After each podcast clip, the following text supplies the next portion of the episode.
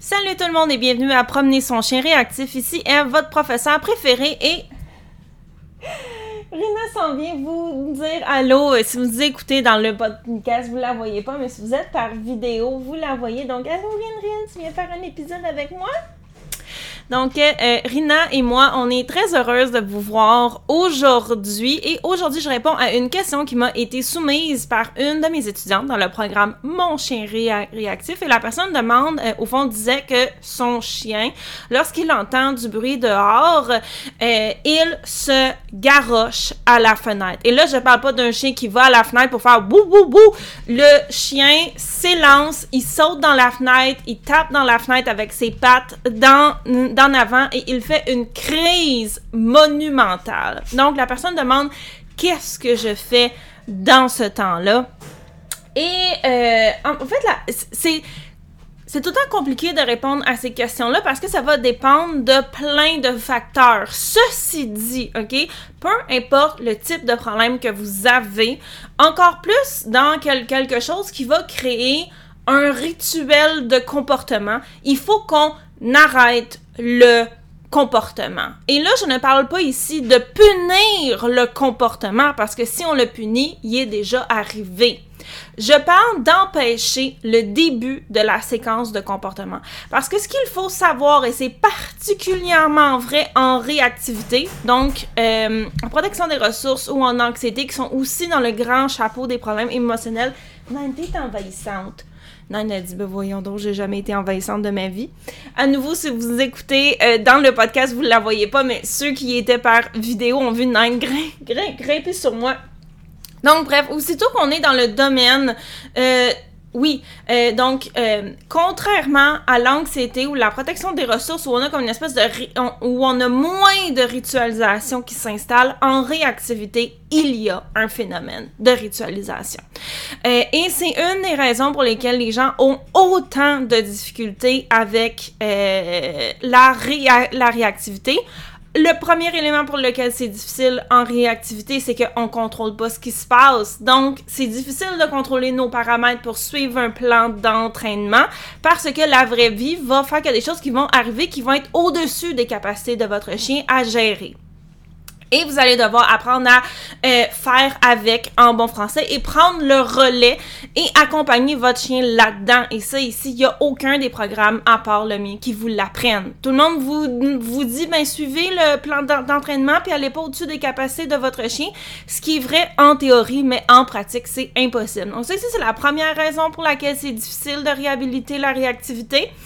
Et la deuxième est qu'on a énormément de ritualisation qui arrive c'est quoi la, ritualisation? C'est lorsque un chien et un être humain aussi, d'ailleurs, ça, nous arrive à nous aussi, à force de répéter des comportements, commence la séquence de, de comportements sans même y réfléchir, parce que c'est ça qu'il fait toujours. Et la ritualisation peut être quelque chose qui est super bon. Si j'ouvre la voiture, je suis sûre 85% que Nine va rentrer à l'intérieur. Pourquoi? Parce que j'ai créé un rituel de, comportement.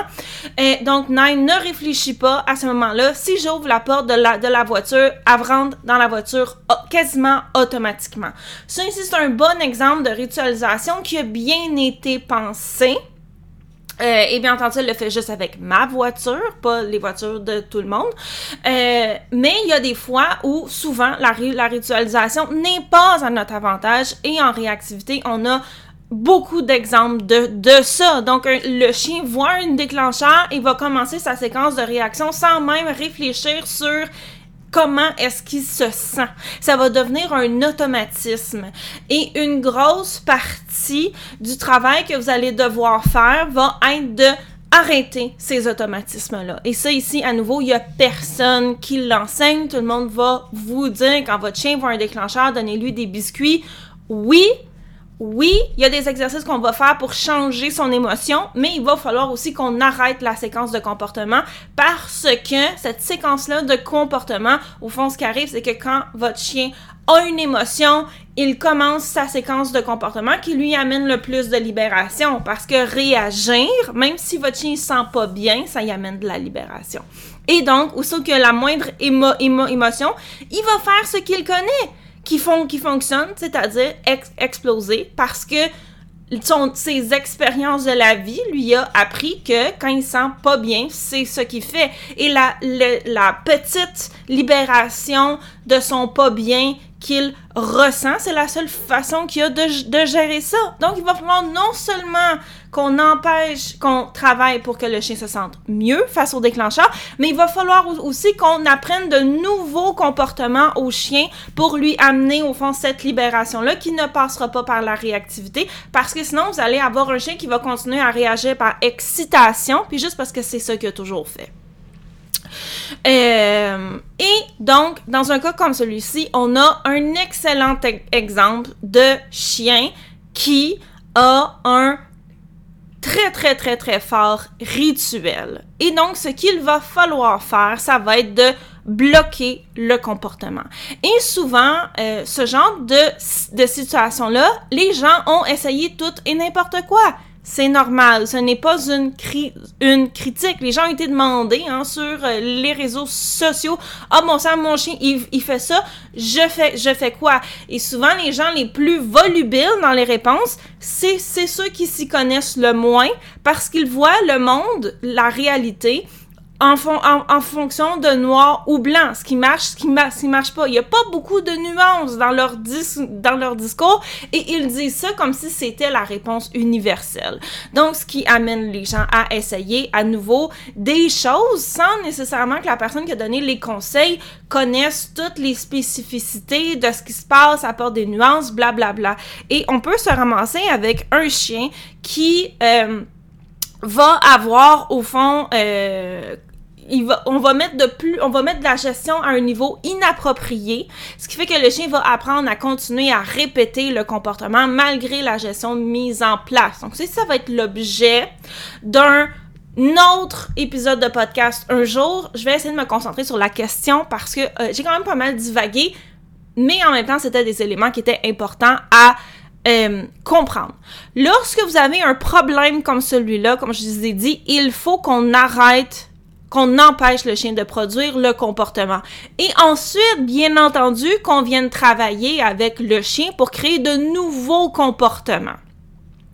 Mais si vous laissez le chien continuer à, pratiquer le comportement que, que ritualisé, vous pourrez faire tous les efforts d'entraînement en arrière, ça ne changera rien. Et donc, le premier élément, là, je peux pas vous donner toute la réponse, bien, entendu, mais je trouvais que c'était super important comme épisode de podcast de comprendre que la première, première chose que vous devez faire va être de d'empêcher le chien de faire ça. Il y aura plus à partir de maintenant, de garochage dans la fenêtre, comme un écervelé, à hurler parce que c'est pas bon pour le chien, parce que c'est pas bon pour nous, parce que c'est pas agréable, puis parce que c'est pas bon pour les fenêtres aussi. Hein? Si le chien défonce la, fenêtre, il va se blesser, ça va coûter cher. Euh, là, on est en plein, en plein hiver, le froid va rentrer. C'est juste pas bon pour le chien de pratiquer ce genre de comportement-là parce que le rituel va devenir de plus en plus fort. Et donc, il va falloir qu'on mette un niveau de gestion approprié pour éviter que le chien continue de pratiquer le comportement. Et pour ça, il va falloir évaluer de quoi est-ce qu'on a besoin et éviter d'essayer 350 000 affaires. Donc, dans un cas comme celui-là, parce que euh, j'ai lu ce que la personne a dit, j'ai lu sa question, j'ai vu qu'on en a parlé dans le groupe privé aussi, il va falloir qu'on ait un niveau de gestion qui semble excessif pour bloquer le comportement le plus possible parce que sinon le chien va continuer à le pratiquer. Et c'est pas si la personne est au téléphone en train de parler avec sa belle-mère puis que le chien s'élance dans la, dans la fenêtre que là c'est le temps de faire oh attends faut que j'aille gérer le, le chien. Ou si elle est à sa job en vidéo conférence. Donc il va falloir trouver un moyen pour que le chien ne puisse plus pratiquer ce comportement-là.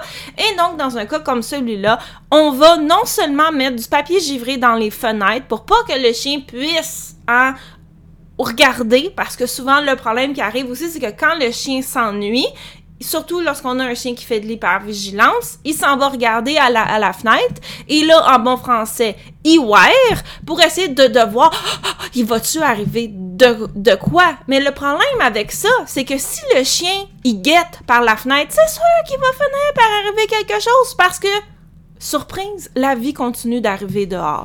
Donc, il y aura plus de wearage à la fenêtre. C'est plate, mais c'est pas bon pour le chien dans un cas comme, comme celui-là.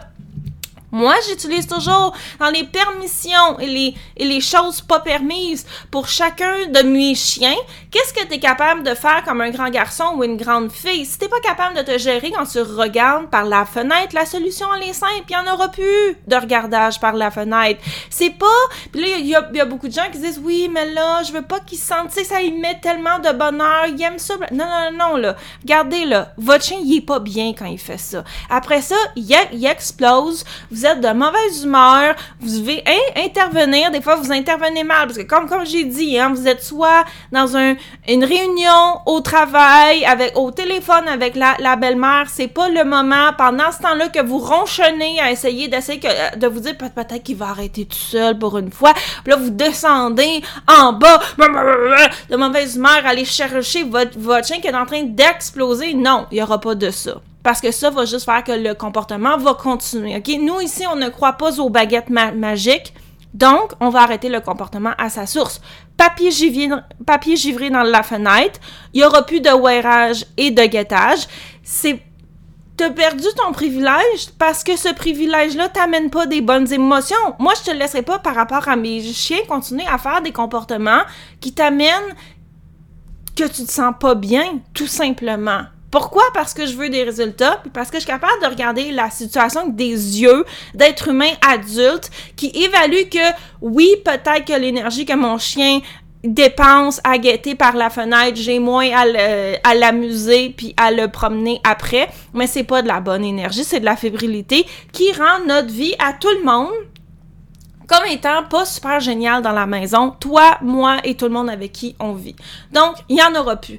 Et dans le cas de ce chien-là, parce que le pattern est tellement fort, ok, le, le, rituel, excusez-moi, la personne a essayé de euh, mettre du papier givré, de faire plein, plein, plein de choses, euh, on va aussi bloquer l'accès à la fenêtre aussi excessif que ce soit parce que sinon le chien il continue à produire le comportement et ce qu'on ne veut pas c'est continuer de mettre de plus en plus de gestion et que le chien continue à reproduire le comportement avec de plus en plus de gestion donc on va bloquer l'accès à la fenêtre. Pourquoi? Parce que le chien, le comportement, il est tellement fort d'aller se, se stationner là et d'écouter et de regarder. Puis là, parce qu'il peut plus regarder à cause du papier givré, il écoute. Et aussitôt qu'il y a une ombre, un bruit, un changement dans la pression atmosphérique, il explose. Puis il tape dans la fenêtre, puis il est là.